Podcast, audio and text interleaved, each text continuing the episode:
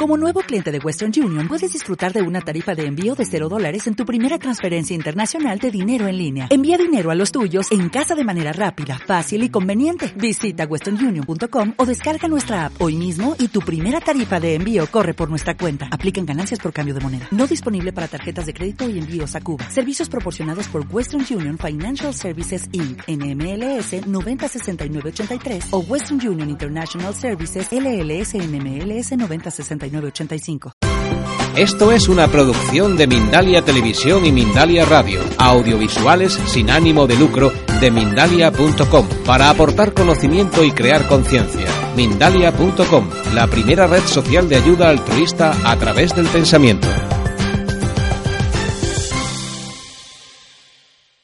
Empezamos presentando uno de los libros que hay, de los muchos libros que hay en relación con Amma. La mayoría de vosotros ya habéis, habéis visto este vídeo entonces veis que eh, es una, persona india, una líder humanitaria que tiene una gran obra social. Eh, pero eso se basa en, su experiencia interior, en su experiencia espiritual, que después de una, época de práctica y de, dedicación a la espiritualidad, llegó a alcanzar un estado de paz interior, libertad interior y amor. Y desde ahí es desde donde ha generado toda esta gran obra social. Y por otra parte, ella sabe, ella ha llegado a ese estado de plenitud personal y puede enseñarlo. Por eso, algunos de los que estamos aquí somos discípulos suyos, porque nos interesa, somos aspirantes espirituales, queremos alcanzar un nivel pleno, máximo de desarrollo personal y por eso somos sus discípulos, porque parece una persona que ha recorrido el camino y que es experta en él, que puede enseñarle. Bueno, hay muchos libros en relación con Ama que llevan moviéndose mm, mm, y haciendo estas cosas que habéis visto en el vídeo, pues ya 40 mm, o más de 40 años. Hay muchos libros, fuera podéis ver algunos de los traducidos al castellano. Voy a mencionar algunos de los más importantes y luego ya me centro en el sobre, el que tengo que hablar. El libro básico yo creo que es la biografía de Ama. Se llama Biografía de Mata Americana de Marí porque ahí se ve de dónde surge todo esto, esta obra social y esta enseñanza espiritual. Es un libro bueno para empezar. Luego hay libros de enseñanzas. Hay una serie de nueve libros titulados Despertar hijos que se recogen su vida en la India con sus discípulos y sus enseñanzas y su manera de actuar, etc. Hay muchos libros de enseñanzas, pero este bloque de nueve es lo más sustancioso. Y dentro de esa misma colección pues hay, de ese mismo tipo de libros, hay libros de conferencias sobre, por ejemplo, la mujer, la naturaleza, el diálogo interreligioso, etc. Hay muchos libros de enseñanzas. Hay uno muy pequeñito que se titula eh, Para mis hijos, que es una selección, una pequeña antología de sus enseñanzas. Es, para el que quiera ver de qué va, es un libro adecuado. Luego hay libros para niños, de cuentos, cómics, etc. Luego libros como más eh, indios, sobre los templos, sobre las prácticas que hacen en los templos, sobre los mantras. El más práctico de todos estos es este pequeñín que se llama el libro de Archana.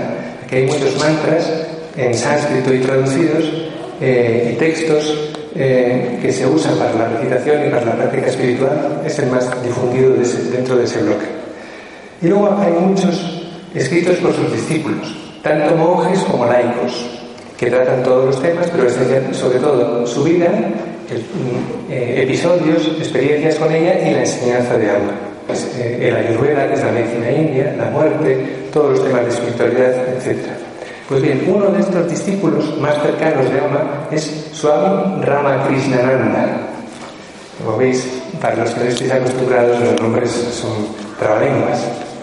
Bueno, pues este Swami Ramakrishnananda es uno de sus discípulos más antiguos se conoció a Ama en 1978, ya hace 36 años, y le gustó mucho. Se hizo monje y se fue a vivir con ella a su monasterio. E, es indio, una persona muy bondadosa, muy sencilla, muy humilde, aunque sea un un monje además de nivel muy elevado, eh, se le ve en el monasterio fácilmente sirviendo la comida a los demás. Cuando hace falta también sirve el té. Mm, es una persona muy sencilla, que no se le ha subido a la cabeza eso de ser, uno de los grandes siete swamis de la organización, ni ser conocido internacionalmente. Sus libros mm, son muy claros Y en ellos combina la enseñanza de Ama con la espiritualidad tradicional de la India, con lo que enseñan las escrituras indias, el yoga y el Vedanta, la filosofía Vedanta, que es la filosofía que hay en el fondo detrás de todo esto. Empezó, mm, bueno, él estaba muy ocupado. En el entorno de Ama está todo el mundo trabajando mucho, sirviendo a la humanidad y queda poco tiempo para escribir. Entonces, en el año 2003, de repente se ve que encontró un ratito libre y dijo, voy a escribir un libro. Y pensó, este va a ser el único libro que voy a escribir en mi vida porque no voy a volver a tener tiempo nunca más. Entonces, en ese libro intentó meter todo. Intentó exponer sistemáticamente de una manera resumida toda la enseñanza de Ama, que como decía antes es lo mismo que la enseñanza tradicional de la espiritualidad india, pero actualizada y viviente, en una persona viva, no en los textos de hace 2500 años, sino en una, persona que es como los sabios de aquellas épocas, pero que está viva entre nosotros. Tituló este libro Corriendo por el filo de la navaja. En la India se dice que el camino espiritual es difícil, es difícil de recorrer, como si fuera el filo de una navaja. Pues el, este libro se titula Corriendo por el filo de la navaja, como diciendo que cuando uno encuentra un maestro tan experto, tan capaz como ama, uno puede ir corriendo por el filo de la navaja de la, navaja, de la mano de, la maestra, porque está en buenas manos y, no corre tanto peligro como corre uno que intente recorrer ese camino por sí solo, sin saber lo que le espera, ni saber a dónde tiene que llegar realmente. Pero bueno, resulta que se ve que le cogió gusto y después cada año ha ido publicando otros libros. 2004, 2005, 2006, 2008 y el último, en el 2009, escribió este libro del que, que vamos a hablar un poco más hoy, que se titula El Camino Eterno. El Camino Eterno. El subtítulo en inglés, bueno, este es el que dije antes, Corriendo por el filo de la navaja. Aquí está, no lo veréis aquí, pero bueno, está ahí fuera ver la foto, el Swami con Ama. Si veis esta foto veréis la expresión tan bondadosa de Ama siempre, pero la, expresión del Swami, una persona verdaderamente muy cariñosa. Y este es el último libro del que vamos a hablar, El Camino Eterno. El subtítulo e, es una guía paso a paso para la evolución espiritual. Porque lo que hace el Swami en este libro es expone el camino espiritual, tal como mm, se enseña en la India. En la India hay muchos caminos espirituales, pero uno de los más conocidos e importantes es el Vedanta. Lo que hace en este libro es exponer el camino del Vedanta de una manera muy clara, muy sencilla y continuamente con ejemplos de la vida y de la enseñanza de Ama. De manera que, no que es algo mucho más vivo, como he dicho antes. Ama una vez dijo, Ama enseña básicamente Vedanta. El Vedanta tiene fama este camino espiritual tiene fama de ser muy difícil, como para gente muy intelectual, muy abstracta. Y la vemos que se dedica a la obra social, abraza a la gente, es una buena persona, pero en el fondo lo que enseña es Vedanta.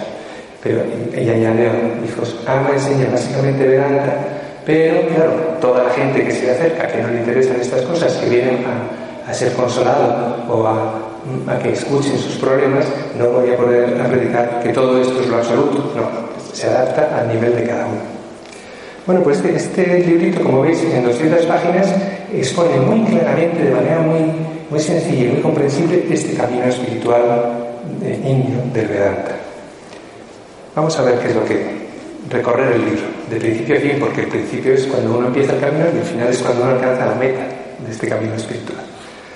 Después de un prologuito y una vida de alma en dos páginas, capítulo primero. ¿Por qué acude la gente a Ama? Gente va a ama por toda clase de motivos. Pero dentro de ellos hay unos pocos que tienen una aspiración de infinitud, de plenitud personal. Son lo que se llaman buscadores espirituales, personas que tienen este anhelo. Entonces estas personas se convierten en discípulos de Ama porque ven que ella les puede ayudar en ese camino. Esto es lo que expone el capítulo segundo. La atadura que destruye todas las ataduras. Esto quiere decir cuando uno se vincula a un maestro o a una maestra competente, parece que está entregando su libertad, sometiéndose. Pero no, en realidad lo que está haciendo es utilizar la enseñanza de esa persona para llegar a la plena libertad. Es una aparente atadura que te libera de todas las ataduras. La relación con el maestro que culmina en el descubrimiento del maestro interior. peligroso intentar directamente contactar con el maestro interior, porque eso es muy difícil. Eso al cabo de un tiempo se puede hacer. Tres, la importancia de un guru. Se habla de, la tradición habla de cuatro requisitos para que el aspirante espiritual pueda recorrer el camino hasta el final. Mm, no voy a mencionarlos porque no hay tiempo, pero uno muy importante es el anhelo de liberación, el anhelo de plenitud personal, el anhelo de libertad. Tiene que ser fuerte este deseo, porque si no, uno no va a hacer la disciplina, no va a hacer la práctica necesaria para llegar a esa experiencia. 5. Purificación mediante el karma yoga. Para realizar la práctica espiritual avanzada, la mente tiene que estar purificada. Y uno de los métodos más eficaces es lo que se llama karma yoga o servicio desinteresado. El servir a los demás sin buscar nada para uno mismo Mm, generosamente, desinteresadamente, eso es lo que más purifica la mente. Si uno quiere conseguir la propia felicidad, hay un truco que es dedicarse a buscar la felicidad. Es un, secreto. Si uno la busca directamente su propia felicidad, es más complicado. Capítulo 6. Ampliar nuestra visión. Poco a poco uno va teniendo esta actitud de servicio desinteresado y va viendo a como lo queramos llamar, lo divino, lo trascendente, lo absoluto, lo va viendo en todos los seres. Entonces, ese servicio a los demás se convierte en servicio a la divinidad. Una frase muy extendida en la India desde hace tiempo es que la mejor manera de adorar a Dios es servir a los seres humanos. O a todos los seres. En la India también se tiene en cuenta los animales. Cultivar cualidades divinas. Hay truquillos y métodos para cultivar cualidades, cualidades que son mm, favorables para este proceso de ampliación de la conciencia, del crecimiento interior, como la paciencia, inocencia, humildad, atención, compasión. Aquí se nos dicen algunos truquillos que sirven para ir cultivando estas cualidades tan buenas. Octavo, afilar la mente. La mente ya se empieza a purificar, pero hay que, hay que afilarla, hay, hay que aprender a concentrarla totalmente en un punto porque si no nos distraemos y pierde mucha eficacia. Para esto se usan técnicas como la meditación, una, forma de meditación que se llama, se llama IAM, Integrated Meditación Integral América, está en este nivel de la práctica. Sirve para purificar la mente y concentrarla. Otro, el yoga de ocho etapas, que conoceréis algunos, eh, el yoga de Patanjali, el yoga clásico, se inserta en esta etapa. Sirve para aprender gradualmente a concentrar la mente. Nueve, ya estamos llegando a la meta. Nueve es eliminar la raíz del sufrimiento. Queremos eliminar aquello que nos limita, que nos hace sentir que somos imperfectos, que nos faltan cosas. Eso se llama la ignorancia en la, India. Solo una mente purificada y concentrada por las prácticas anteriores puede llegar a, hacer este, a adquirir este conocimiento. Esto es lo que es la, propiamente dicho la práctica del Vedanta. Lo anterior eran preparativos. La práctica del Vedanta consiste en escuchar enseñanzas de los maestros, reflexionar sobre ellas y luego meditar sobre ellas para asimilarlas, hasta que se conviertan en algo no teórico, sino algo vivencial, en experiencia directa. Cuando se ha recorrido toda esta secuencia de prácticas, desde las más elementales, en servir a los demás, hasta lo más sutil, que es la meditación profunda en en lo absoluto. Cuando eso se asimila plenamente y se vuelve espontáneo, uno alcanza lo que se llama la liberación, que es el capítulo 10. Liberación, estando vivo, vivo y después. Es un estado de plena libertad, paz interior, ecuanimidad, independiente de lo que pase. De lo que a uno le pase, uno no pierde la ecuanimidad. Es lo que se llama en la India la liberación. Y hay que acabar el libro, es, eh, describiendo cómo es el estado de la persona que ha recorrido este camino. Es un libro ideal para buscadores espirituales en general, gente que practique yoga o que le guste el Vedanta, porque explica claramente las etapas de este camino. Y también sirve para ver que lo que enseña Ama es eso, no es otra cosa. Ama no habla de estas cosas muy a menudo. Cuando está en su monasterio sí, pero cuando viene a España no habla tanto en este sentido de espiritualidad profunda, sino habla más de ética, servicio desinteresado, compasión, amar al prójimo.